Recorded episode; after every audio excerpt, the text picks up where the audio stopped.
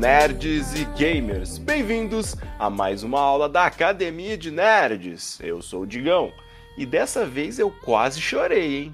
Eu sou o Kuro e alguém traz uma caixinha pra essa menina.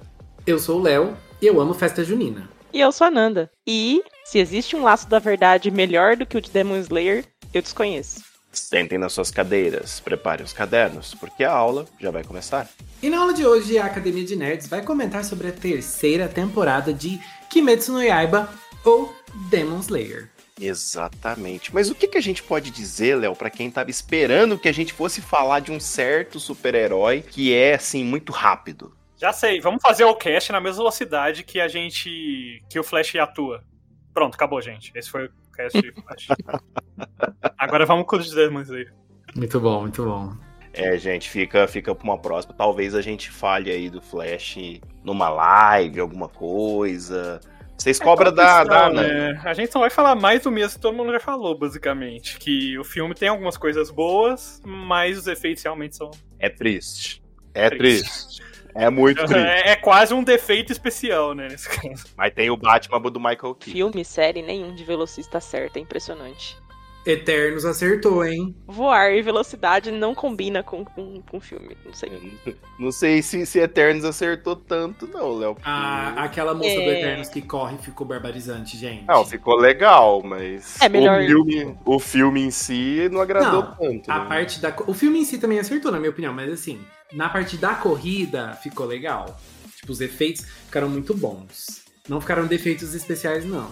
É porque é um problema da própria Warner, né? Os efeitos especiais da Warner são sempre, me desculpa a sinceridade, mas são sempre uma bosta. Só que aí eles pegaram pesado, né? Aí eles empolgou na ruindade. Cara, eu acho que se tivessem usado uns bebês de plástico ali naquela cena e menos efeito especial, tinha ficado melhor. Nossa, aquela cena é triste. Colocar aqueles bebê feio lá dentro do, do micro-ondas. Puta que pariu. Nossa. É, Fica disforme, é uma coisa muito bizarra. Mano, até o traje do Flash me incomodava, mas. Sim, é, eu, não, eu nunca gostei muito daquele visual dele mais metálico, assim, traje tecnológico dele. Eu gosto dele mais num traje basicão. né?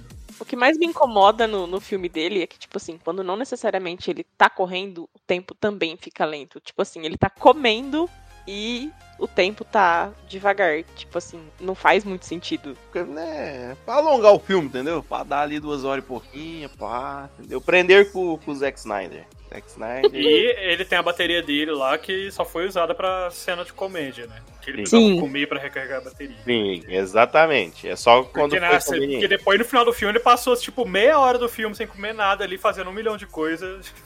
Uhum. Hum, Se você está ouvindo esse cast e ainda não assistiu Flash, não assista no cinema. É, espera sair aí, aí você... é, é, é o que eu falei no começo, né? Eu, não- eu, pelo menos, não achei um filme horrível. Eu também não. Mas tá longe de ser realmente um filme muito bom, né? Mas, assim, como a nossa expectativa era negativa, É. acho que, né, Sim. supriu as expectativas, né? É um filme que dá pra você assistir fazendo as diárias do Genshin Impact. Se você joga Genshin Impact, você liga e joga faz ao mesmo tempo. É um filme legal, tem boas coisas, assim, mas o CGI realmente é horrível. e você tem que comprar a ideia que o CGI é uma bosta, porque se você for esperando que vai ser. Não é o filme grandioso que a mídia vendeu. Tipo, melhor filme de super-herói de todos os tempos. Esquece, não vai com essa ideia aí, não. Que aí. Aí o tombo é grande. Porque olha. É, e sem falar que, assim, por mais que a história não tenha sido tão ruim quanto os outros filmes da DC que já saíram, por exemplo, todos, tipo, Aquaman, achei super sem graça. O arco em si, ele é idêntico a uma das temporadas da série de Flash. Tipo, idêntico, idêntico. Tudo é igual. Então, eu tava assistindo e falava, é, já vi isso. É, eu já É, não sei porque eu, não, eu não, não consumi essa, esse nível de, de drogas aí por muito tempo. Eu já não posso fazer essa comparação. É, eu tenho, eu tenho um problema, assim, com isso, mas enfim. É, mas é, eu acho que dá pra dizer que é aquele filme tipo 5 de 10, né? Talvez num dia mais forçado, 6, 6,5. É. 5 de 10. Diria que é ali um 6 de 10, 6,5 de 10, se você tiver. Se você for uma forcinha a mais, né? A minha é 6,5, por quê? Porque tem o Batman do Michael Keaton. E o Batman do Não, Michael fato, Keaton é o- sensacional. entendeu? As cenas do Batman, no geral, a maioria ficou legal. mesmo. Eu vivi pra ver o Kuro defendendo o Batman. Num filme do Flash, mas eu vivi pra ver É isso. pra você ver o nível que tá a coisa, né? Mas o Michael Keaton é muito bom, nossa. O Michael Keaton dá bola fora. Teve uns momentos que o Batman tava no CGI parecendo um boneco de Olinda, né? Mas. Fazer o quê, né? Mas as cenas de luta dele foram, foram muito boas. Sim. A Supergirl também ali, maloqueira, batendo pra. Sim. Eu gostei como ela negocia com o Zod. Ela negocia com os punhos na cara dele, assim, é uma boa negociação. Mas é isso. Bom, senhoras e senhores, bora falar então sobre Demon Slayer. 駆け抜けてどこへ向かう月明かりだけがただ一つの道しるべ痛みも悲しみも拭いきれずされどこの胸の炎は消させないあがために僕たちは この思いを貫いて闇を咲き木の下で光さす日まで。時をたれた心に宿した日を舞い上げ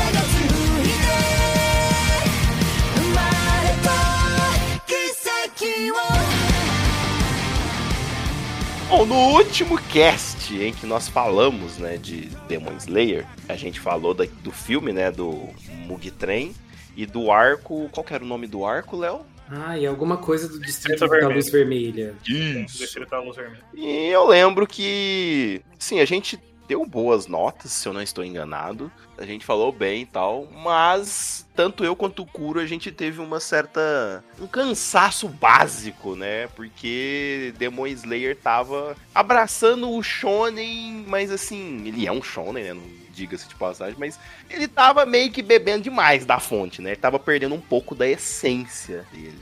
Então, eu lembro que foi uma temporada que eu particularmente gostei de algumas coisas, mas me cansou de assistir. Então, a minha primeira pergunta ela vai direto pro Kuro. Kuro, dessa vez, essa temporada, você sentiu esse cansaço assistindo ou não? Cara, não. Nessa temporada não senti o cansaço. Eu acho que eles souberam misturar melhor é, os elementos de história com, os- com as lutas no meio também. E eu acho que teve menos protagonismo do. Tanjiro. Tanjiro. é, do Tanjiro nessa temporada. Eu acho que assim, assim, tem um certo nível de protagonismo de shounenzismo, Uhum. né, que é tirar poder de sabe-se lá onde e tal, mas acho que não ficou tão exagerado quanto na última, sabe? É, e ficou mais legal, assim, na a- encaixou melhor, ao meu ver, na cena, sabe? Porque tinha algo mais importante ali, algo que realmente valia a pena despertar esse tipo de poder, assim, sei lá. Sim, é, eu tive uma, uma sensação um pouco mais agradável dessa vez assistindo. Da última vez, aquela temporada realmente me cansou. Embora eu tenha dado nota, eu não lembro que nota que foi, mas eu acho que aquela temporada foi meio. Sabe quando acaba, você, você fala, nossa, até que enfim acabou, sabe? Sim. E, e, assim, não, foi nem por conta de efeitos e tudo mais, porque os efeitos, as lutas estavam muito Sim, boas, né? Muito. O problema é que, tipo, meio que a luta final ficou meio que nessa enrolação de final. Tipo, o planeta vai explodir lá Dragon Ball em 5 minutos, sabe? Sim, Foi o final da luta do, do, do Demon Slayer, basicamente, sabe? Tipo, sabe, sempre ia, não, ah, não foi agora, mas força, vamos tirar mais um poder daqui, agora vai, não, não foi agora, mas vamos tirar, tipo, sabe? E pra você, Léo, e, e pra você, Ananda? Tipo, foi uma temporada mais agradável dessa vez de assistir? Eu lembro que o Léo não teve tanto problema assim, né? Na última temporada, pelo que eu me lembro. Ai, você lembra errado. É? Então faça as honras. Você lembra errado, porque eu não gostei, eu não gostei da segunda temporada também. E agora dessa temporada, eu, minha, minha opinião é completamente diferente. Assim, eu, assim, amei o ritmo, né? Já que você tá falando de ritmo especificamente, eu gostei muito do ritmo dessa temporada. É, eu acho que ela tem mais personagens e ela tem mais acontecimentos do que a outra, assim, mais ou menos o mesmo número de episódios, porque esse, o primeiro episódio foi muito grande e o último, né, dessa temporada foram muito grandes. E a da segunda eu não lembro. se teve algum episódio que foi maior, assim. A última eu acho que teve um episódio que foi maior também, né? E que também, de certa forma, eles passaram o arco do, do trem junto, né? Também, então isso aí influenciou Sim. um. Sim. É, então, e aí, assim, mais ou menos são meio que o mesmo tamanho, né, de temporada, mas parece que essa tem muito mais acontecimento, tem muito mais história. Então ela me. Nesse, nessa questão de ritmo, assim, ela me agradou muito mais do que a segunda. Uhum. É, pra mim, o que deu uma hypada nessa, nessa temporada é que ela começou no cinema, né? Então, a gente vê, tipo, uma imagem melhor, né?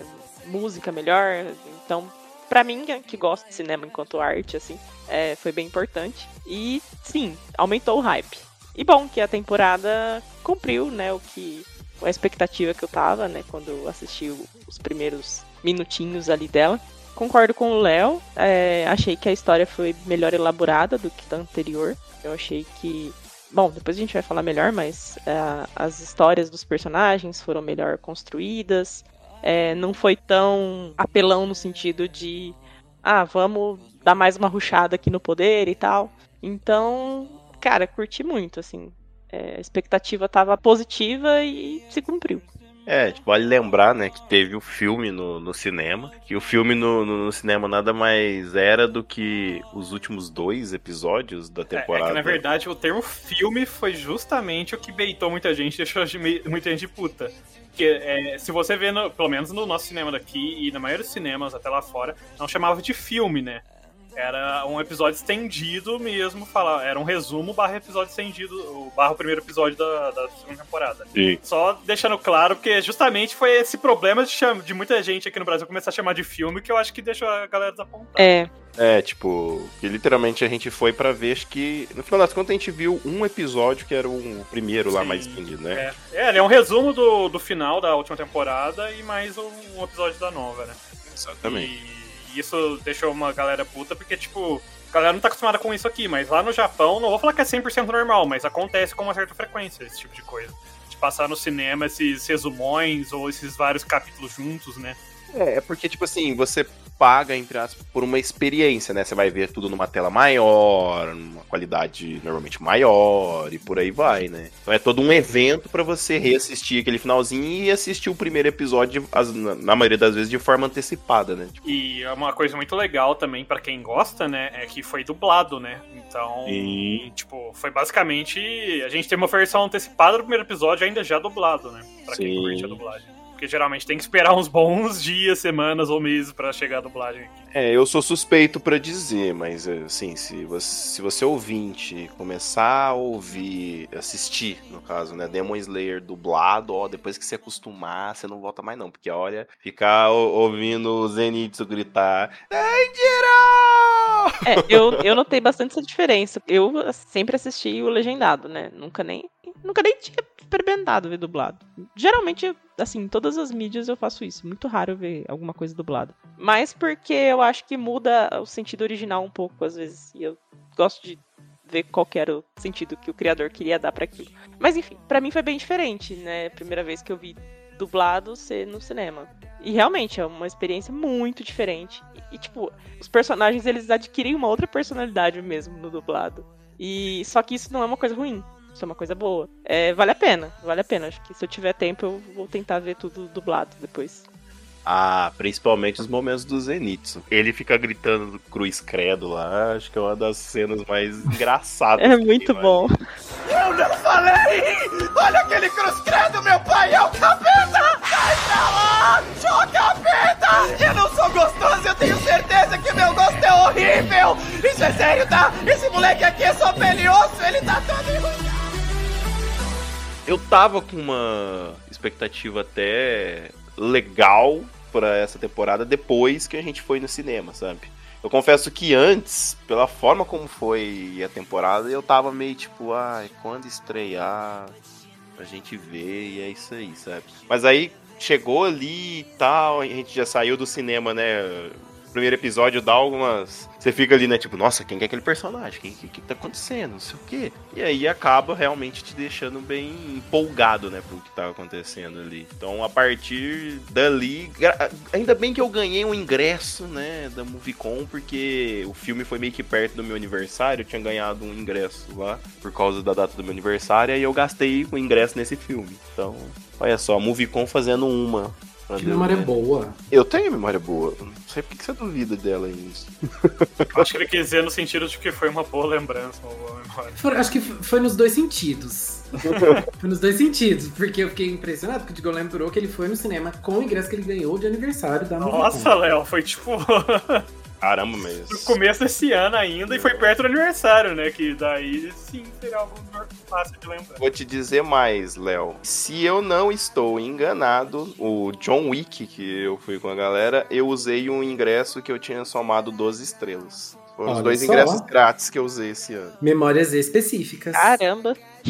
Mas assim, Léo, pra começar, então, né, realmente a falar de Demon Slayer, vamos aqui fazer aquilo que já é tradição aqui na Academia de Nerds, que é o quê? Você explicar a história pros ouvintes. Então conta pra gente a história dessa temporada. É, o Tanjiro vai pra Vila dos Ferreiros buscar uma espada e lá muitas aventuras vão acontecer. É, é um bom resumo, bem resumido. Bem resumido, é assim que a gente gosta.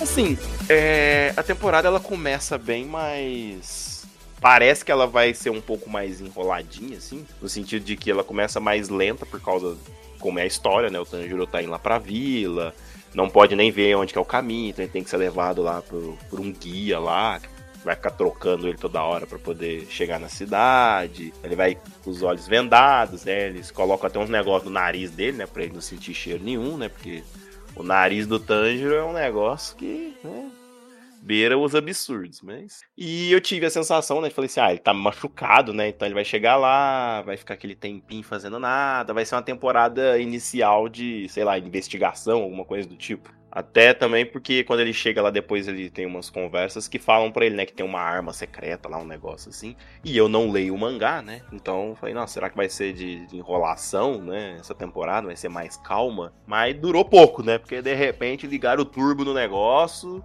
e vral. Inclusive foi muito de repente. Tipo, tava aquela enrolaçãozinha, ele naquele treinamento lá com aquele boneco lá, aquele espantalho esquisito. Uhum. É, de repente, tipo, aparece o. o, Tá merda. o é, Gyoko, né? Que é o do vaso. É. E aparece ele lá, o cara do vaso, do nada, e ele começa a atacar. E eu falo, gente, mas como assim? Não tava preparado. Ele não tava treinando, não era uma brincadeira. Inclusive, Léo, é uma pergunta, ou até o Kuro, eu não sei se o Kuro leu o mangá, mas aquele negócio que ele tava treinando no lá no naquele boneco lá e tal, aquilo lá é como se fosse um hack estilo do, do One Piece, pra tipo assim, identificar os, os próximos ataques e poder desviar e tal, é mais ou menos isso? Eu não entendi essa pergunta, não. É, também não. É que quando ele tá treinando lá com o- aquele boneco, o, ele meio que define como que vai ser os próximos ataques do cara, através de, sei lá, outra coisa do cheiro lá, porque tudo no dele é no cheiro. E aí, por causa de- desse treinamento lá, e observando e calculando lá, ele consegue desviar dos golpes do boneco. Aquilo lá seria é, é uma habilidade que ele desenvolve de agora pra frente ou foi só aquele momento? Ah, não, tudo aquilo? não. É um treinamento mesmo, né? De, de espadachim, assim, eu acho, né? Não tem, tipo, não tem um- uma coisa específica, não. Agora eu entendi. O hack de One Piece é aquela energia, né? É, que tem Tem os lá. hack de observação, o hack do rei, enfim, de armamento e tal. É, é, não foi um poder que ele descobriu, assim, específico, Uhum. né? De certa forma, até pode ser se considerado, talvez, mas é porque ele só realmente percebeu que, tipo, sabe, ele treinou, ele aguçou os sentidos dele, né? Ele começou a perceber mais algumas coisas, tipo, Uhum. durante a luta e tal, mas não foi um poder, poder que ele ganhou. É, por sinal, os sentidos dele aguça mesmo, né, menino? Misericórdia. É, um... É, mas o, o nariz dele já é desde o começo, né? Só tá ficando cada vez mais aguçado, né? Sim. Rapaz do céu, imagina o Tanjiro numa loja de perfume, hein? Rapaz, Tadinho. deve Ah, passar ele, mal. vai, ele vai identificar o cheiro, assim, de. Ele vai ser, conseguir seguir pra chegar em qualquer perfume. Eu só acho vai- que se ele tiver perto de muitos, ele deve passar mal. Ele ia ser o melhor mal. atendente, na verdade, porque ele ia saber onde tá cada perfume com base no cheiro da pessoa.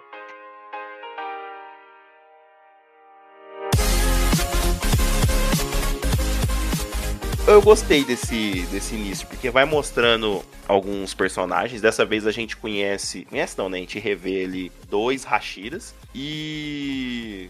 Caramba, finalmente a gente viu dois Hashiras.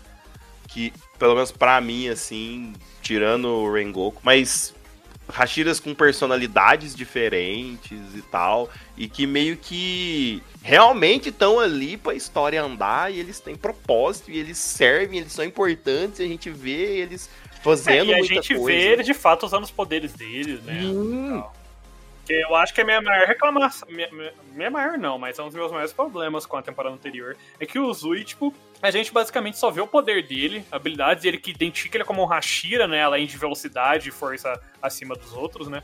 É, a gente só vê o poder mesmo dele, lá do caminho dele e tal, do, do som, tipo, no finalzinho.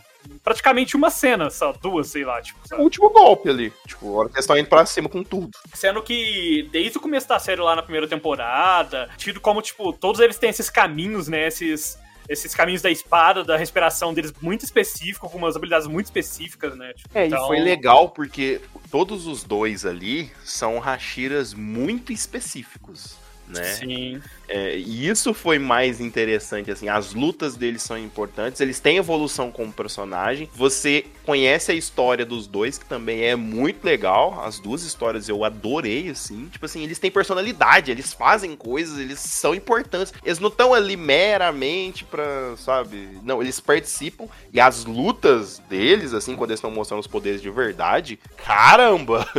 É, esse sempre foi um destaque, né, de Demon Slayer, assim. As lutas sempre foram...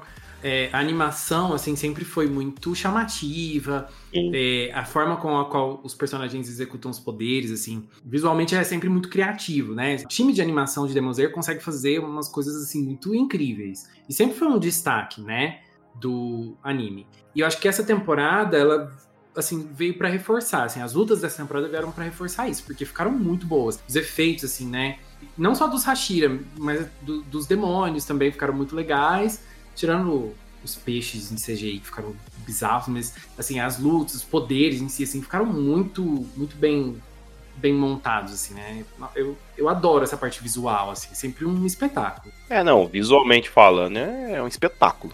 Uma coisa que me chama muito a atenção é a forma como eles usam os tambores. No...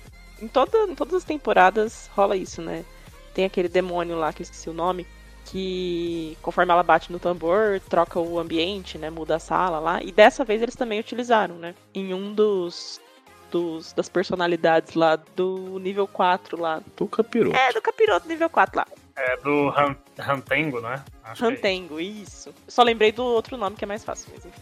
E eu achei muito da hora, tipo, o- o jeito que. as profundidades que dá pra, pra cena quando eles usam o, o tambor. Nossa, é, é muito massa, assim. Dá, dá a impressão que, tipo assim, o Ash virando boné pra trás, sabe? Tipo, agora a coisa ficou feia. É muito bom. É, e nesse quesito também, se falou dos tambores, me direciona aos dragões lá, né? Querendo ou não, é, é um CGI, né, aquilo lá. Mas, é, ao meu ver, a Ufotable é uma das poucas empresas hoje em dia de animação que consegue mesclar muito bem o CGI junto com o cenário, na maioria das vezes. Uma outra cena ainda fica estranha, mas na maioria das cenas consegue mesclar bem sem ficar um negócio muito distoante. Sim. É, alguns vão falar, nossa, mas ainda dá pra ver que é CGI e tal. Sim, dá. Nunca falei que não dá. Mas eles mesclam muito bem é, junto com a cena no geral, deixando tudo muito fluido. Porque quando você vê muitos animes, gente, você vê cada CGI, Nossa. cada CGI, que assim, é, é triste, sabe?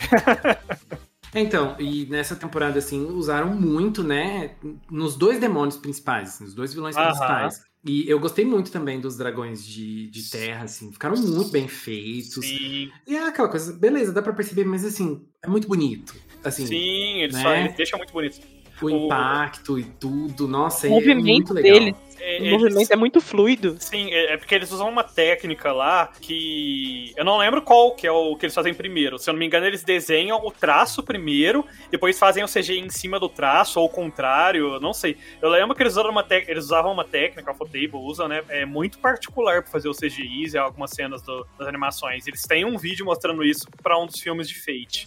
É muito interessante o jeito que eles constroem a cena. Porém, vou falar aqui que a- aqueles peixes do Gyoko ficaram horríveis. Sim, sim, não. Aqueles peixes eu acho que foi a Nossa, única parte que ficou mais gente, distoante, assim, ficou piorzinho.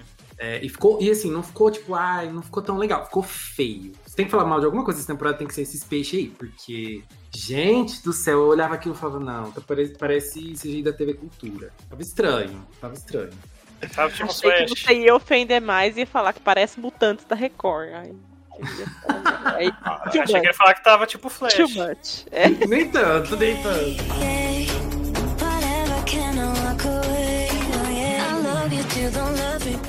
É, é legal porque, tipo assim, você não tem. Você percebe que não tem aquelas quedas de frame, né? Porque o meu problema com esses efeitos aí, normalmente, quando você tá assistindo ou aqui- os animes que contêm é, esse tipo, ou que são feitos inteiros em 3D, CGI, os caras que for, é que normalmente é aqueles, aqueles animes que você vai assistir e o negócio fica, sei lá, caindo pra 15 FPS toda hora, assim, na tela, assim, sabe? Tem um anime que o Roxas gostava muito, mas eu não consegui assistir, que é aquele Netflix, acho que é Ultraman.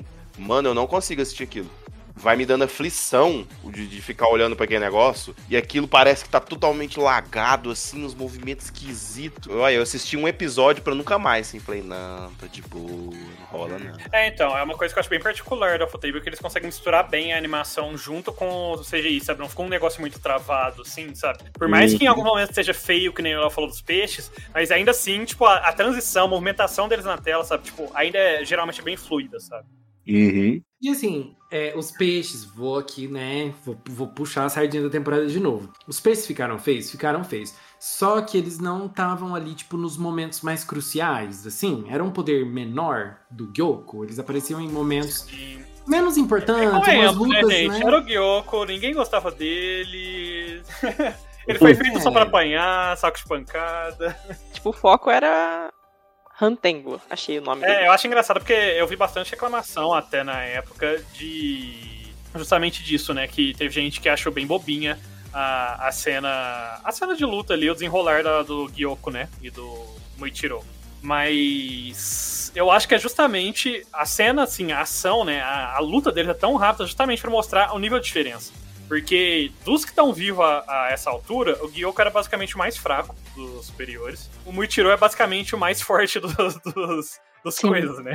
Porque ele é um herdeiro direto da do coisa lá, do, do primeiro e tudo mais. Então, tipo, eu, eu acho que foi justamente mostrar essa diferença de nível, sabe? Nossa, mas. Caramba, quando ele ligou a chavinha ali, né? Porque tem um momento super saiyajin em todo anime, né? Quando ele ativou o dele ali, rapaz, foi da hora. Porque ele é o Hashira da, da névoa. Então, assim, eu imaginaria que ele era foda, que ele é um Hashira, mas ele iria utilizar aquelas técnicas assim: usa a névoa, o cara não tá enxergando nada e ataca, e é isso, né? Mas pelo amor de Deus, ali no, no finalzinho, ali, quando ele libera o poder dele, que ignorante. É porque, Digão, vou, vou te contar um segredo Hum. que a autora de Demon Slayer já, já contou, assim, algum, é, eu não sei se foi no, no Databook, mas enfim. Você sabia que aquele fogo que pega, ou a água, ou a névoa que passa assim, é só um efeito visual? Aquilo de verdade não existe. As técnicas são técnicas de espada. Né? Então, é, tipo, a técnica de fogo é, é como se move a espada. A técnica de água é como se move a espada como água. Não existe fogo, não existe água, não existe névoa, entendeu? Esse é um efeito visual pra deixar a coisa mais shonen, pra deixar a coisa mais chance. Na verdade, a gente tá vendo uma versão é, mais embelezada das batalhas ali. É, é, assim, eu acredito que no, na obra, principalmente no mangá e tal, deva ser exatamente isso mesmo.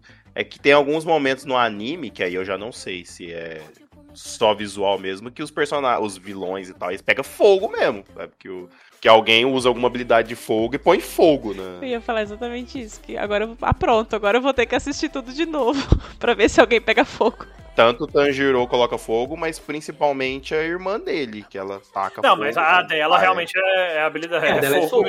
É, a dela é fogo, porque ela não é espadachim, né? Aquelas explosão do Rengoku, que ele sai voando na velocidade da luz. É velocidade. Eu achei tão bobo, achei tão sem graça, achei tão batido, na verdade. É só respiração, ganhou velocidade e é isso aí. É, é igual o, o Zenitsu, né? Tipo, ele é muito rápido. Mas não existe aqueles trovões lá de verdade, tipo. Bom, isso foi a explicação da autora, né? Assim, que, tipo, aquilo ali é só pra dar um chance nas lutas, né? Pra gente, pra gente ver. Se isso faz sentido dentro da obra ou não, não sei, mas assim, é só uma curiosidade. Agora eu tenho dois motivos pra reassistir. Uma vez assisti dublado, agora assisti dublado e pra prestar atenção se alguma coisa pega fogo, se alguma coisa é eletrocutada. Pronto, gente, lascou, vou ter que ver tudo de novo. Vê e conta pra gente. Tá bom. Combinado. Mas, Digão, é, você tava falando um pouco antes da questão do- dos Hashiras e da história deles, né? Esse é um aspecto, assim, que faz essa saga ser uma das minhas sagas favoritas de Demon Slayer. Porque eu gosto muito, assim, quando o Demon Slayer pega, dá uma paradinha pra contar as histórias dos personagens. É, eu acho que nem sempre é contado da- na hora certa, na maneira certa, assim. Às vezes conta num momento que, sei lá, não faz tanto sentido. Mas, por exemplo, é, na primeira temporada do anime, é, colocaram a história da Kanao. Não sei se vocês lembram disso, que ela era uma menina que não falava tal, e a Shinobu e a irmã dela é, salvam ela lá quando ela ia ser vendida. É, essa história, ela é um extra no mangá, ela nem tá na, na história principal, ela é um extra de um dos volumes, né?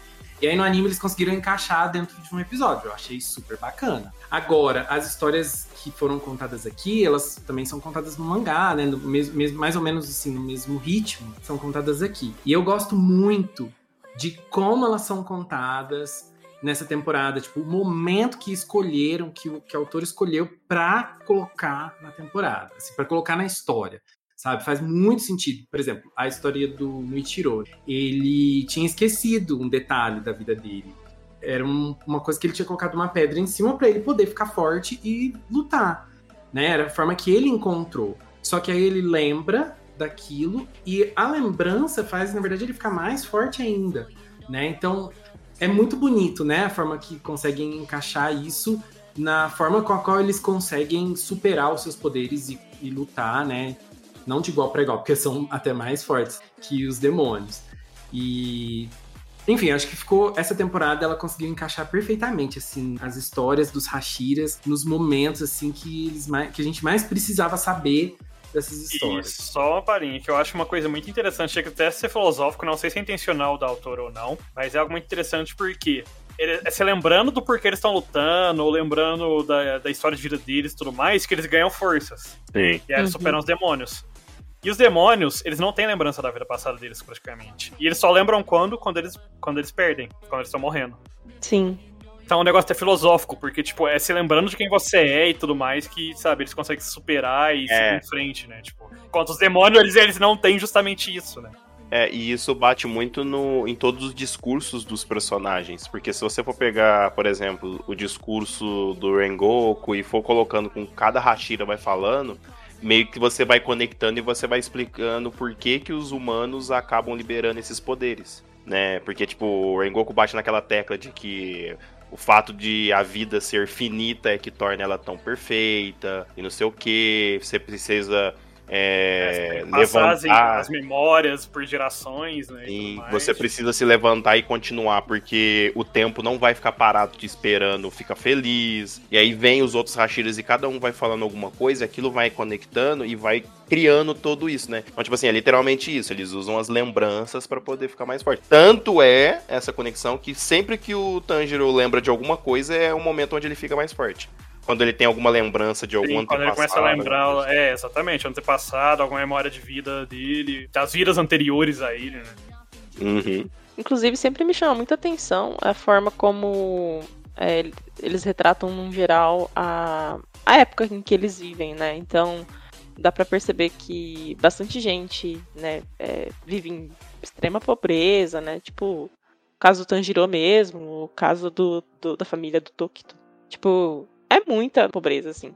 E até isso eles utilizam como uma, uma forma de tornar o personagem forte, né? Tipo, personagens que trabalhavam desde cedo, que são lutadores na vida real, assim, deles. E aí até puxa pro lado da Hashira do Amor, né? A Mitsuri. É, que diferente dos demais, ela não teve uma vida sofrida, mas também ela precisava fugir. Fugir não, mas se adaptar de alguma forma à realidade em que ela vivia, que era, né, ser uma mulher, precisar casar, só que ela era muito forte, tinha o cabelo colorido, e ah, você nunca vai casar com um cabelo assim e tal. Tipo, o, o pseudo pretendente dela fala, né?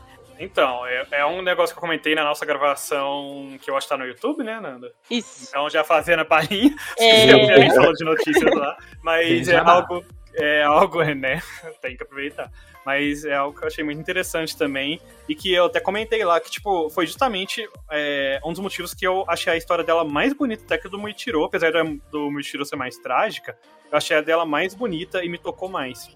Porque foi algo muito mais próximo da nossa realidade, de certa forma, né? Algo que eu acho que muita gente, principalmente adolescente, consegue se conectar com a visão dela de que, tipo, pô, o problema dela não era que ela teve uma coisa trágica, que morreu o parente, morrendo. Quase ninguém vai se conectar com isso, né? De certa forma, apesar de achar triste. né? Agora o dela foi justamente que ela não conseguia ser ela mesma, né? Ainda mais numa sociedade super conservadora, machista e tudo mais que é daquela época. né? E aí ela encontrou a família ali justamente com os Hashiras, né? Com a coisa dos destruidores de demônios e tudo mais, né? Ela conseguiu ser de fato ela mesma. É, e eu acho legal como eles meio que. Porque você tá esperando uma história no sentido de que alguma pessoa da família dela morreu e por isso que ela tá ali. Que é meio que o padrão de personagens em shonen, assim, nesse tipo. É sempre esse tipo de história ou vai mais pra esse lance, tipo, tá procurando alguém e tal. O lance dela, a história dela, além de, de tipo assim, você conseguir se conectar e tal, é uma história diferente. É, é um lance de aceitação e tudo mais. E você vê o tanto que era a relação dela com a família e como que ela era vista pelas outras pessoas e tal. E foi uma história que, tipo, sabe quando você tá assistindo, eu, eu olhei assim e falei, caramba, mas diferente. Você até dá aquela arrumada na cadeira, assim, sabe? Tipo, É porque você tá tão O que, que acostumado vem com. aí, né? Tá tão acostumado com todo mundo com, ai não, morreu minha família, morreu todo mundo. Sobrou eu. Aí um demônio comeu todo mundo. Ah, meu Deus. É, desde a da primeira temporada, me chamou muito a atenção essa forma que eles tratam, ainda que de forma velada, assim, não é uma coisa que fica na cara, assim. Mas eles retratam muito o machismo de uma forma como é importante lutar contra isso, né? Então, eu lembro que quando o Tanjiro tá lutando contra aquela família lá de aranhas, né? Ele fala, né, como que você, né, trata sua esposa, assim, sua filha, assim, e tal, né, das meninas sendo subjugadas lá pelo pai, né, e pelo irmão. No Distrito da Luz Vermelha também é retratado como as mulheres são né, consideradas como objeto, e isso não é tratado de forma naturalizada. É retratado como algo da época, mas não como algo correto. E eu acho isso muito interessante. Porque, tipo assim, eles conseguem passar a mensagem de que é algo que acontece, estamos adaptados a isso, mas não é algo com que concordamos. E isso da, da Hashira do Amor também ficou bem nítido, assim. é, que no fim das contas o que importava é ser quem ela é. Não corresponder à expectativa de ninguém. E, tipo assim, se você é forte, cara, vai ser uma espadachim, sabe? Você não precisa necessariamente casar. E eu acho muito legal isso, muito legal, porque, principalmente por ser um shounen, né? É um- uma mídia produzida para um público jovem. E é muito massa quando eles conseguem retratar isso de uma forma leve, de uma forma cotidiana. Gostei muito. E assim, ainda falando na Mitsuri, né? É legal que ela se torna a Hashira do amor, né? Porque ela não conseguiu casar, ela não conseguiu encontrar o que é considerado lá o amor tradicional. E isso é uma coisa que é original do anime, porque não tem isso assim claro no mangá. É, a história dela no mangá é bem mais curta, né, que no anime. Assim, o anime deu uma aprofundada, passaram mais tempo contando a história dela e mostraram muito a relação dela com a família. Que no mangá, tipo, mostra ela lá tentando casar, mas não mostram exatamente a relação dos pais com ela. E no anime mostram muito, né? Quando ela tava tentando é, se alterar para poder se encaixar nos padrões, os pais dela estavam ficando preocupados. Quando ela fala que ela ia tentar mudar para se casar, o pai dela fala que não precisa, que pode ficar em casa, né? Então, é, eu acho que o anime acrescentou umas coisas muito legais aí na história dela, assim, que deixaram tudo muito mais rico. E ela se tornou a Hashira do amor, porque ela tem muito amor, né, por tudo, assim, né? Tipo, por ser quem ela é, ela consegue transbordar, assim, esse amor, né? E eu acho isso muito legal, assim, na, na, personagem, e como isso reflete nela, assim, né? Do jeito que ela age, como ela é alegre, com, e como ela é fofa com todo mundo, trata todo mundo É, então, bem. basicamente é a irmãzona do... Sim, do aquela... grupo, né? Tipo... E, a, e a dubladora dela é muito boa, gente, nossa... A relação É dela com a, com a Nezuko é mó engraçada, né? Sim, Ela, ela pequenininha fofa. assim, ela levanta os bracinhos assim, Ai, ela... gente, eu morro de amor pelas cenas das duas. É muito gracinha. Gente, ai, não dou E conta. assim, é, pra não dizer que a história do Muichiro foi, foi ruim. Tipo, longe disso, foi super legal também. Não, não. É só que realmente, é, eu acho que todo mundo aqui, né, conseguiu se identificar um pouquinho e gostar, mas, tipo, tocou mais na gente a história da Mitsuri justamente por ser diferente, né? Mas a, a do Michiro também realmente foi bem, foi bem impactante, né, também. A história dele com o irmão. Sim. né, dele. É, não, a história dele é forte pra caramba. Vale ressaltar uma coisa interessante aqui. Até agora, é, são seis luas superiores, né? Do Musan, né? Os demônios do Musan, os mais poderosos, são seis. E até agora, na história, já venceram os três inferiores, né? O, quatro, o seis, cinco e quatro, né? E o Muichiro foi o único que conseguiu vencer uma lua superior sozinho. Ele tancou mesmo. Foi o Ele único, então assim, ele é brabo. Inclusive, eu tô lembrando de uma coisa, Léo, que aí eu já Hum. não sei se é da versão do anime. Que no começo dessa luta dele, ele cria uma névoa utilizando as coisas da espada e ele começa a fazer um tanto de ilusão. E essa névoa, ela não é só efeito. Porque o próprio cara fica. O, o, o Oni fica tipo, não, cadê você? Eu não tô te enxergando nessa névoa, não sei o que e tal. Aí, digamos, você vai escrever uma carta e mandar lá pro Japão. então. Não, foi só porque você falou e eu lembrei exatamente dessa Uhum. cena, né? Então, tipo, Sim. Não, eu lembro também da. da- pode ser uma técnica ninja diferente que não tem nada a ver com. Pode ser. É, mas- assim, tava de noite e às vezes ele poderia dar a desculpa de que ah, ele só tava, tipo, correndo entre as árvores muito rápido, né? Muito rápido, né? É, não, pode ser. Mas como ele literalmente, o cara literalmente virou e falou assim: Ah, não tô enxergando por causa dessa névoa e tava fazendo aquelas. Como se fossem ilusões, assim, né? Óbvio que poderia ser também fruto do lugar que ele está. Tinha muita água, eles estavam lutando. Ah, sei lá, né? Fica aí o questionamento que às vezes. Eu acho, eu acho que essas questões assim são irrelevantes no fim do É dia. negócio, gente. Vamos acreditar que pega fogo mesmo, a névoa tá lá, a água aparece também, porque é mais legal, entendeu? É mangá, anime, É. é, é ilusão mesmo. Que ela Então, falar lá, que ela fala, não, não tem fogo, você fala, tem. Tem pegou sim, fogo, lá salgou um foguete, é isso aí. Não vou, né? E é isso, entendeu?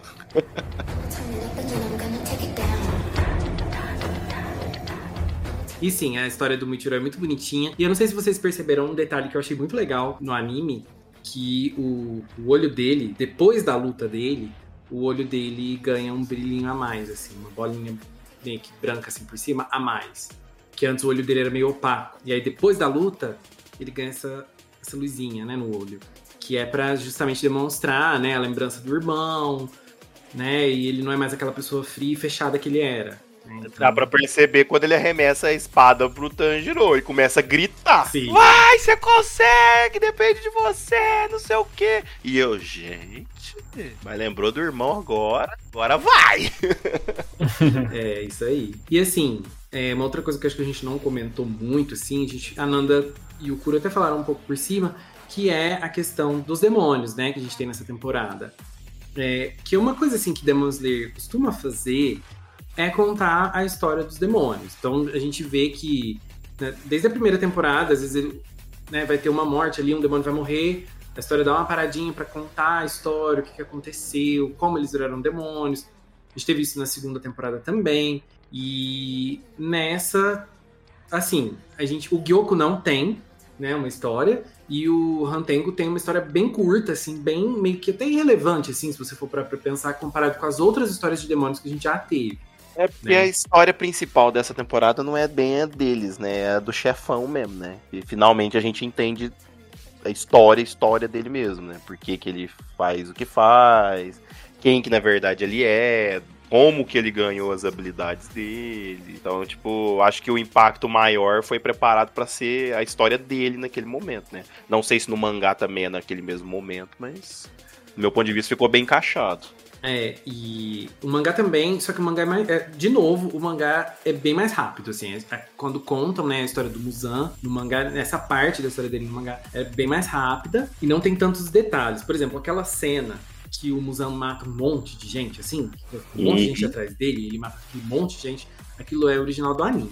Uhum. Só que tem Legal. um detalhe que, assim, que acho que vale ressaltar. A direção de arte dessa cena do Muzan ficou incrível.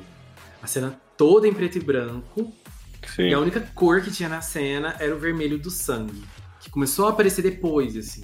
Eu acho que no geral as cenas do Muzan são sempre muito boas, né? As cenas que ele tá lá no mundinho lá dele, que, que os outros aparecem também, são sempre muito fodas, né? Com todas as coisas se mexendo assim, fazendo todo um caminho assim pelo lugar pra chegar na onde ele tá sempre, né? Nos começos barra final de temporada. Acho muito demais aquelas cenas dele também. É verdade, né? A gente teve uma cena dessa nessa temporada, né? Que foi. Sim. A gente viu no cinema, né? Já até confunde. Sim, com o coisinha, né? O bagulho, tocando coisinha lá, né? Pra Sim, é.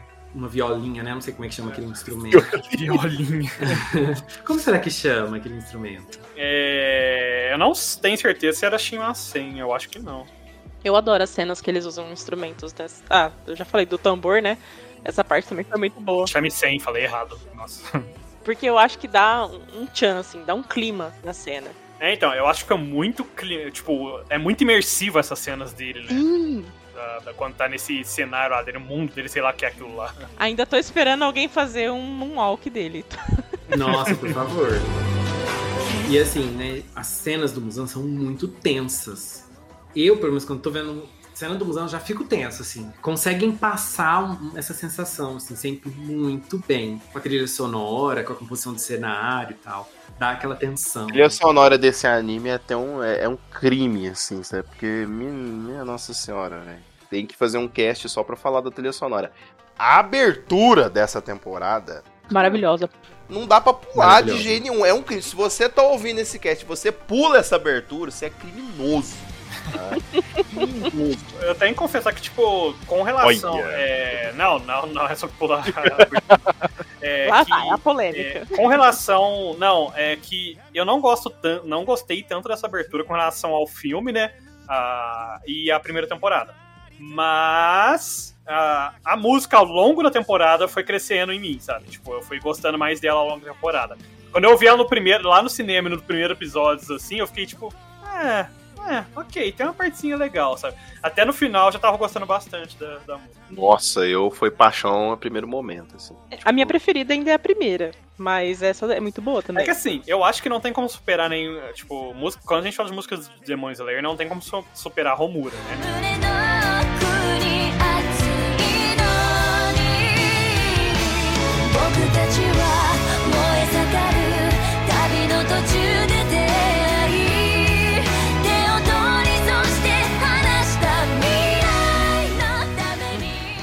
Que a é a primeira. do filme. Não, é, é a do É filme do, do. filme. Encerramento do Do filme. encerramento Ah, do filme. tá.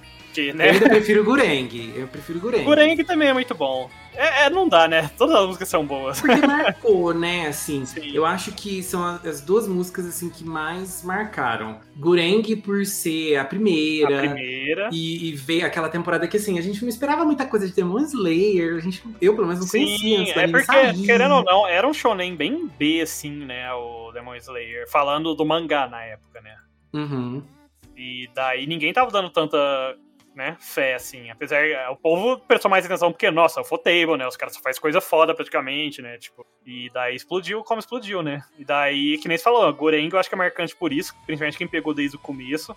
E depois a gente tem Omura, Omura com, com filme, né? Que, digam, não é possível. Não, a trilha- sonora de, de Demon Slayer é, é muito foda, assim. Tipo, não tem. É que essa música, ela, essa dessa temporada, e- eu gosto muito do ritmo, né? Eu acho que ela combina muito com a temporada. E eu gosto muito que ela é aquela música bem mais agitada, as coisas vai acontecendo assim e tal. Então eu meio que fiquei viciada nessa música, assim, sabe? Uhum. Mas eu acho que a trilha sonora, no geral, de, das temporadas de Demon Slayer são, assim, muito memoráveis. É porque é foda, porque os aspectos técnicos de Demon Slayer é muita sacanagem de, de, de mencionar, sabe? Porque você pode reclamar de qualquer coisa, tipo assim, ah, não gostei tanto da história dessa temporada, ah, não gostei que aconteceu isso aqui. Mas os aspectos técnicos, tipo, trilha sonora tá encaixadinha, dublagem, qualquer uma delas tá muito boa, visualmente, as lutas, mano, não tem como você reclamar disso. O que, que, que você vai reclamar das cenas de luta, por exemplo? E para além disso também, né? Igual o Léo comentou, né? Que a, eles deram uma, uma ampliada em algumas histórias, né? Então, para além disso, a Ufotable também tá fazendo um bom trabalho na história em si, né? No roteiro em si. É, tá fazendo aquilo que a gente chama de uma boa adaptação, né? Sim. Literalmente falando. Com certeza. É Assim, quando a gente fala de aspectos técnicos, né? Obviamente tem essa questão da, da animação, que é perfeita, as cores, né? Tipo, tudo muito bem, bem colocado. Os cenários são muito bonitos, design dos personagens é muito bem feito, muito bem pensado. É tudo muito bem construído, né? Assim, nesse ponto. Só que tem um outro aspecto da, dessa questão técnica, que a gente também já comentou, que é o ritmo, né? Porque não adianta você só pegar o mangá ali e passar pra anime, a gente sabe que não é bem assim. E assim, você vê que não é isso que estão fazendo, né? Tem todo um cuidado. E assim, é uma coisa que Demon Slayer tem muito, né? E precisam saber fazer, que é conseguir traduzir emoções. Por exemplo, é, tem uma cena em específico, assim, do, do último episódio, que fica um silêncio, assim, e te dá um desespero tão grande. Não, pelo amor de Deus. Pelo Um amor de Deus. tão e assim, só que assim, isso não é fácil de fazer, assim. Não, é assim, é, por exemplo, eu já sabia o que ia acontecer. Eu já sabia o, o, né, o fim ali daquele momento. E mesmo assim, gente, eu fiquei super tenso. Eu consegui sentir o desespero do Tanjiro naquela cena. Porque tudo foi muito bem construído. A trilha sonora, o silêncio, a animação, a, a dublagem, tudo foi muito bem feito. E é uma, eu acho uma coisa muito difícil de fazer. É impressionante, porque eu também já tinha, eu já tinha certeza do que ia acontecer, mas ainda assim eu ficava, puta que pariu, Tanjiro, esquece esse povo e cuida da tua irmã, né? Tipo, Eu, eu, vou, eu vou exemplificar como foi a minha reação. Eu tava deitado na cama assistindo, e quando começou, a primeira coisa que eu fiz foi pular da cama e ficar em pé. Aí eu fiquei olhando pra assim, falei, não. E ele correndo ali, eu, não. Aí, e ela ali queimando, aquele negócio, eu falei assim, seus fia da puta, vocês vai matar a menina mesmo, vocês não têm coração. Vocês não têm coração. E eu quase chorei assistindo essa cena. Aí quando mostrou ela, aí mudou tudo, né? Que eu tava xingando eles tudo. Eu, vocês têm coração sim, muito obrigado. Eu quase chorei quando Nossa, ela, quando eu vi que ela Deus. tava bem. Eu falei, "Ah, ela tá bem. Mano, ali foi uma cena muito bem construída. Ele literalmente não sabia se salvava ela, não conseguindo salvar ela direito, não sabia se ia salvar eles. E ele literalmente, você vê como que é o, o Tanjiro. Ele não conseguia decidir, porque ele não queria E- abrir mão de e Você vê ninguém. que a irmã entende ele, né? Por mais que ela tenha virado demônio, ela entende a dor dele naquele momento. Uhum. E daí, por isso, justamente, que ela chuta ele pra falar, tipo, vai salvar os outros, sabe? Tipo, Cara, que cena. Quando, quando você tá assistindo alguma coisa e que você literalmente ou chora, ou você quase chora com, com o acontecido ali, você, tipo assim, que a música ou o silêncio, o encaixe, tudo ali, é, é literalmente arte, sabe? Não tem outra definição. Ali eu realmente quase chorei. Ali eu falei, porra, não é possível.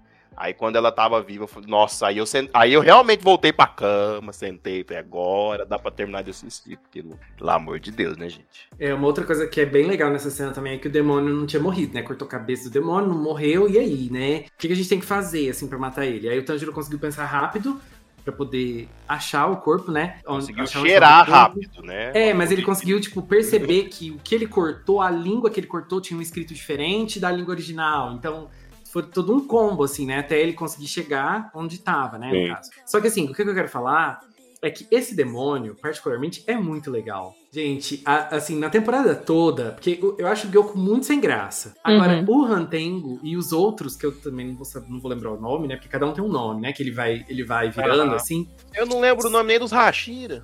É, difícil. E, e é, é uns nomes meio complicado, né? E assim, eu nem que eu tivesse lendo o nome, eu não me arrisco a ler, porque, né? Tem É a pronúncia. porque eles vão bastante nome realmente japonês mesmo, sabe? Assim, e Sim. japonês muitas vezes até antigo, assim, antigo não, mas uns nomes mais de época, né, de certa forma, né? Então, tipo, Sim, é. realmente é, é bem mais difícil de lembrar do que a maioria dos animes, assim, que você vai ver. Sim, e assim, uma coisa que eu achei muito legal, porque é, isso eu vi até nas redes sociais, assim, porque o Rantango vira vários, né? São, são cinco no total. E cada um tem um dublador diferente, assim. E aí ficou muito legal, porque cada um tem uma personalidade, cada um tem um poder, cada um tem um estilo de luta. E assim, esse demônio, assim, brilhou muito pra mim na temporada, porque eu gostei muito de ver as cenas dele lutando, de ver. E, gente, que, que agonia da Nesco, meu Deus, tanto que ela apanhou nessa, nessa temporada, tadinha. Sim, judiação. Nossa, judiaram. Eu falei, gente, alguém acha uma caixinha pra essa menina. Coloca ela numa caixinha, protege ela.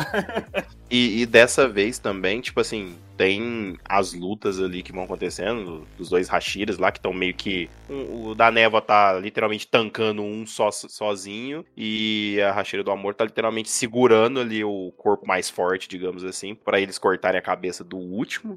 Mas de- dessa vez o, o Tanjiro tem seus momentos que ele tira aqueles poder, assim, do, do nada, entre aspas. Mas além de ser muito menor, dessa vez tem uma lógica em cima do negócio.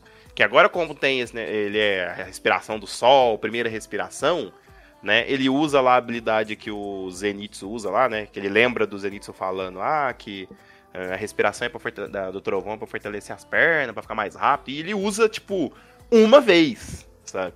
E aí depois ele vai lá na- do, fo- do sol mesmo, do jeito que dá e consegue e tal. Mas assim, pelo menos deram aquele. Assim, ó, tá usando de novo, mas é por causa disso aqui, entendeu? Que a primeira faz todas, né? No final do mangá aí, o Tanjiro tá dominando todos os elementos: luz, sol, terra, lua, Então, invoca planeta. dragão, é tudo. E tem um detalhe também, né, em relação a isso, que eu acho que faz as coisas serem mais críveis nessa temporada. No começo dessa temporada, ele passa um tempo treinando. Sim. né? Então ele, ele passa um tempo se fortalecendo a mais. Assim, que ele tava bem fraco, né? Depois da luta da segunda, no final da luta da segunda temporada. Ele passa um tempo se fortalecendo. Então tem uma justificativa, assim, ah, beleza, o poder dele vai aumentar, mas ele treinou pra, pra chegar, né? E dessa vez ele não tá com os dois braços quebrados, as duas pernas quebradas, a testa quebrada, o peito furado. É um furo na boca. É. Pelo amor de Deus, a né? perna Dessa- dele tava minimamente fraturada e ele usou o negócio. Mas, mas pelo menos foi só ali, né? Não É, foi. tipo, Não foram várias vezes durante a temporada. Não foi tipo assim, ah, todos os meus ossos estão quebrados do fêmur pra baixo, eu vou correr. Gente, na última temporada, a, a mão que ele- a mão principal que ele segura a espada, todos os dedos estavam quebrados, estava torcido ao contrário. Eu Não sei nem como que ele tava segurando a espada ali num determinado momento, no final. É, que ele Mas- amarrou lá com, com o pano, né, a espada na mão, mas ainda assim, tipo, não, não iria parar daquele jeito, não iria ficar daquele jeito. Um detalhe, assim, que eu acho, que eu acho legal a gente mencionar é que essa Hum. temporada não teve Zenitsu e Inosuke. Sim. né? Uhum. Eles ficaram de fora. E eu achei isso bem legal, assim. Porque aí trouxeram outros personagens, conseguiram dar atenção pros outros personagens. Tem o Genya, tem a Nezuko, que Olha. tem um destaque né, maior, e os Hashiras, né, também. Talvez eu apanhe aqui nesse cast, ou talvez não, não sei. Mas graças a Deus. Porque, sinceramente, eu acho que essa temporada funcionou bem justamente porque não tinha os dois. O, Ino, o Inosuke até que eu gosto dele, mas eu acho que ele ainda enche o saco um pouquinho, tem hora. E mais o Zenitsu, não aguento. Sim. Eu acho um personagem meio insuportável. O Zenitsu é só legal lutando, porque a- o estilo de luta dele é legal. Mas fora isso, eu não suporto esse personagem. Porque quando ele tá lutando, ele geralmente tá desmaiado, Tá né? dormindo, né? Mas eu acho que essa temporada funcionou justamente, principalmente porque não tinham eles, sabe? Porque conseguiram dar um ar mais de sobro, assim, na temporada. Teve suas piadinhas, suas coisas aqui ali em frente com isso, mas eu acho que conseguiu dar um ar mais sóbrio pra, pra temporada. Porque Sim. até o estilo de luta deles, né? Porque o Inosuke, o estilo de luta dele é gritando e fazendo, sabe, sabe? Tipo. Sim. E o Zenitsu também, se ele de acordar, ele vai ficar gritando, vai ficar falando, tipo. É, então, no meio da luta, se ele tinha acordado, então, tipo, eu acho que conseguiram dar um ar mais sóbrio, mais, sabe, mais tenso pra temporada, justamente porque não tinha os dois ali fazendo isso. Mas não tô dizendo que eu odeio eles, nunca mais quero ver eles, eu só quero dizer que, tipo, essa temporada funcionou muito bem justamente por causa disso. Mas provavelmente na próxima a gente vai ter ele de volta e vamos ter mais cenas aí sérias também. Eu acho que o mais interessante que eu achei de não ter eles é que nos dois, o que, me, o que chama muita atenção são as fraquezas deles. Então, tipo, um só, só, só luta bem se estiver dormindo. O outro, é, o objetivo de vida dele é superar o Tanjiro. Então, fica muito, tipo assim, nas deficiências deles. E essa eu achei que ficou mais madura. Tipo, É, e tendo menos personagem também, eles conseguiram focar um pouco mais na Mitsuri e no Muichiro, né, também. Sim, também. E até no, como é que chama o outro carinha? Eu sempre esqueço o nome. Genya. Genya. E até na Nezuko também, né? Tipo, eles conseguiram focar Uhum. mais nessa, na luta dos outros personagens também, né? Sim. E eu adoro, gente, eu adoro Genya. Eu, eu, sou, eu sou fãzinho da- dos irmãos. Ai, eu amo eles. O Léo o sempre que- gosta só dos vilão, né? Incrível. Não tem nenhum vilão aqui. Bom, eu Hum. gosto muito. Eu gosto muito dos vilões de Demon Slayer, assim, de alguns demônios, assim, eu gosto, mas eu gosto muito do Genya. O Genya é muito, muito fofinho e o irmão dele é maravilhoso. Aguardem. Hum, E ó, o spoiler. Né? Rei do spoiler mesmo, hein? Pelo amor de Deus. Ih, gente, não posso dar muitos spoilers aqui, mas. Ué, não, eu não achei que ele tava morto, o irmão dele. Agora você deu spoiler ah, já. pronto. Não, gente, o irmão dele. O irmão dele, vocês não sabem quem é o irmão dele? Eu tenho uma noção, Léo, mas né? Não, gente, eu achei, eu achei que, eu achei que a temporada tinha deixado claro, que era, era pra vocês terem claro já quem é o irmão dele. Acho que eu perdi alguma coisa. Viu? É, vocês Não é perderam. claro, Léo. Vocês perderam, gente. Você já deu uma dele... inteiro. Você... Não, mas é, tipo, era pra estar claro já quem é o irmão dele. Na verdade, fica claro quem que é o irmão dele, porque ele conta no- durante a temporada. Pode ser que eu tenha visto. É, gente. eu acho um negócio meio B, sabe? Lá do B. É porque assim, o irmão dele não teve muito destaque ainda. É, sim. Mas é um Hashira. Não diga. Você tá brincando. É o melhor Hashira? Talvez. Não, porque o Rengoku já partiu, né? É, ele era o melhor, não tem jeito. Os Hashiras vivos, amore. Olha, cutucando os defuntos mesmo. Que absurdo. Aproveitando então, Léo, já que você tava aí tentando passar spoilers pra galera, mas a gente conseguiu te frear, provavelmente o Rodrigo já deu uma segurada no C, tesourou daqui, tesourou dali, né? Aproveita que você tá tão empolgado aí e já dá sua nota pra essa temporada de Demon Slayer. Gente, eu não tentei dar spoilers, não. Eu tava só assim, ó, mostrando pra vocês o lado bom da vida. Mas a terceira temporada de Demon Slayer, pra mim, foi muito, muito, muito boa. É uma temporada que eu tava com uma expectativa muito alta, porque eu gosto muito desse arco. É um dos meus favoritos. Acho que é o meu segundo favorito. E eu tava, assim, né, com altas expectativas, tava louco pra ver as coisas animadas. E eu acho que não só tive as minhas expectativas encontradas, mas superadas. Eu amei. Acho que foi, assim, um- uma série que toda semana eu ficava esperando o próximo episódio pra ver como que iam fazer e lembrar de algumas coisas também, né? Porque eu também não lembro de tudo, né? Que tava no mangá. Então, eu amei. Pra mim, é 95. Ô, louco. O que que é isso? Vai lá, Ananda. Bom, eu achei essa temporada superior às anteriores. Pelo menos pra mim agradou mais. É porque teve dois superiores, né? É. Upper Rank. Essa... É, não, essa você deu de graça pra ele. Foi, foi de graça, foi de bandeja. É...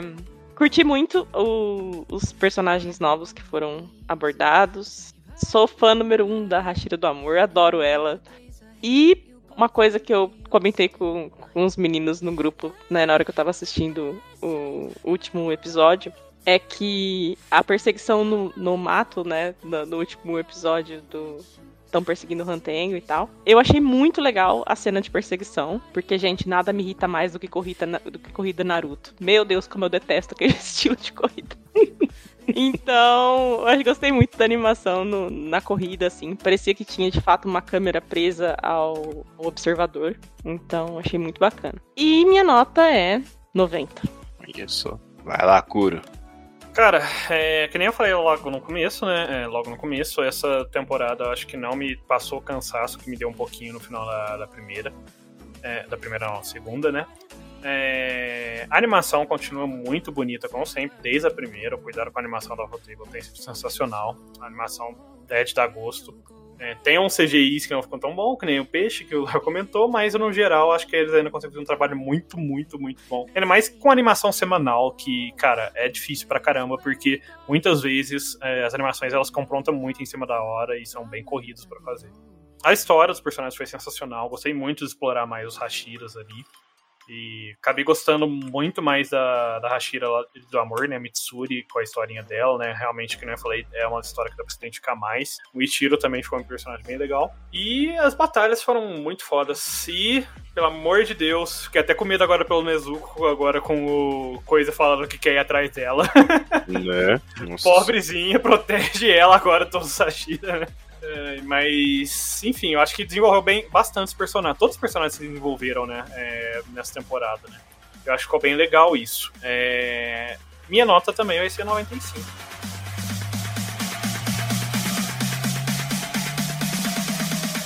Bom, vamos lá. Eu realmente me diverti com, com essa temporada. Eu achei que as cenas de luta, de lutas foram muito boas. É, já é meio clichê, entre aspas, né, de Demon Slayer, mas foram ótimas cenas. Mas eu acho que a coisa mais interessante que aconteceu é, nessa temporada é como a história foi contada. Como não foi cansativo de consumir essa história. Como é, eu particularmente conheci os Hashiras, você consegue ter empatia pelos personagens, você consegue ver né, esses Hashiras demonstrando o poder deles, por que, que eles são Hashiras, é, eles fazendo coisas absurdas, muito, muito legais, muito divertidas. E aquela cena final ali do Tanjiro sem saber o que fazer e tal, e tendo que deixar a Nezuko pra meio que ela se sacrificar e tal. É uma cena muito, muito foda. Que realmente quase me fez chorar. É, gostei muito da trilha sonora, a abertura dessa temporada sensacional. Tá na minha playlist, eu tô escutando todo dia a música, né? Então, tô trabalhando e escutando ali. Então, eu particularmente adorei, sabe? Eu realmente comecei a achar que que Demon Slayer ia cair naquilo de ser um shonen comum, sabe? Mas não foi dessa vez, eles se reergueram. E a minha nota é 95. Ih, eu que puxei pra baixo dessa vez, é? Nada, conta pra gente como é que é a experiência de ter a nota diferente. Ai, gente, é questão de equilíbrio com as anteriores. Fiquei Uhum. pensando, foi Hum, comparando ele com Hum. 100 de Homem-Aranha e um 90 e pouquinho de, de Mario. É, é, é. Daquele a nota que jeito. faz sentido pra você. E É. a nota da Academia de Nerds para a terceira temporada de Kimetsu no Yaiba ou Demon Slayer é 93,75. Vamos arredondar ali pros 94 pra ficar bonitinho. É, isso mesmo. Hum, Justa, nota justa. A Nanda tentou, né, trazer ali pra baixo, tentou passar uma rasteirinha, né, foi quietinha Ai, ali. que crueldade. Essa Não conversinha mole de, ai, gostei muito, deixa eu tentar arrastar a nota pra baixo, né, mas a gente tava mais esperto. Tá tava mais- marcada pelo sei, que absurdo. Então, gente, será que vai acontecer agora? Ai, Vamos puxar seu pé de noite aí, esperto. credo. Gente, se um dia o Digão mandar um Reels pra vocês, vocês não vejam. Porque é história de terror. Aí a pessoa Ah, que mora bonitinho. sozinha, mora sozinha, e fica ouvindo que um menininho via um cara pendurado batendo na parede. Ai, credo, que horror. É kawaii. Kawaii. Kawaii. Você não tá sabendo identificar Nossa, as é histórias de amor, entendeu? Ah, Sim. e a- já, que, já que estamos terminando o cast, vamos lembrar aqui que a quarta temporada de Demon Slayer já foi anunciada e ela vai cobrir o próximo arco, que é o arco de treinamento. Babado, aguardem. Nossa, Léo, vou falar um negócio pra você. Por um momento eu achei que você fosse falar de alguma série pra gente assistir, assim, sei lá. Mas que você falou quarta temporada. Nossa senhora. Deu Eu tão- tô assistindo aquela Manifest, vocês já assistiram? Você tá gostando? Tem na Netflix? Tô. Ah, então É, eu, vou assistir. eu Olha, não vou assistir, não. O fim dela é O quê? horrível. É o fim? O fim dela diz que é péssimo. Não tem como terminar legal, assim, porque vai ser um outro Lost da vida. Não tem como ter uma explicação. Não, assim, diz que é bem mal feito, assim. Então, vai preparar. Nossa. Ah, mas é série que o Léo escolhe, minha filha. Série que o Léo escolhe é sempre isso aí, mano. Ah, a Netflix que pôs lá pra mim. Aí eu comecei a Mentira, assistir. que eu tô vendo a indicação do Léo de Precure e eu tô gostando. Mentira, então. Então, vou defender o Léo. Não, em, em Garotas Mágicas ele pode acerta. ser, Em pode Garotas ser. Mágicas ele acerta. O problema dele é com todo o resto, entendeu? Aí- Nossa, que tá... Ai, que Aí- horror. Não é verdade. Diga, A gente acabou de dar a mesma nota pra Demon Slayer. Ah, mas Demon Slayer quem recomendou foi o Kuro, entendeu? Por isso. Nossa. Interessa. Mas, Léo, aproveita aí que você tá, nossa, mesma nota, não sei o que, assistir série Manifest, sei lá o que que é isso. Mas passa o dever de casa pra galera, porque estão precisando de um dever de casa pra, entendeu? Continuar firme e forte aqui com a gente. É isso mesmo, pessoal. Nós aqui da Academia de Nerds lançamos aulas novas de 15 em 15 dias. Sempre às segundas à noitinha. Ali antes de você ir dormir, entendeu? Pra você pegar ali seu celular e abrir o seu aplicativo favorito de podcasts, porque a gente posta sempre lá no Anchor. Você pode seguir a gente por lá. Ou você pode ouvir a Academia de Nerds em qualquer plataforma digital. Inclusive no YouTube. Agora a gente tá fazendo até live.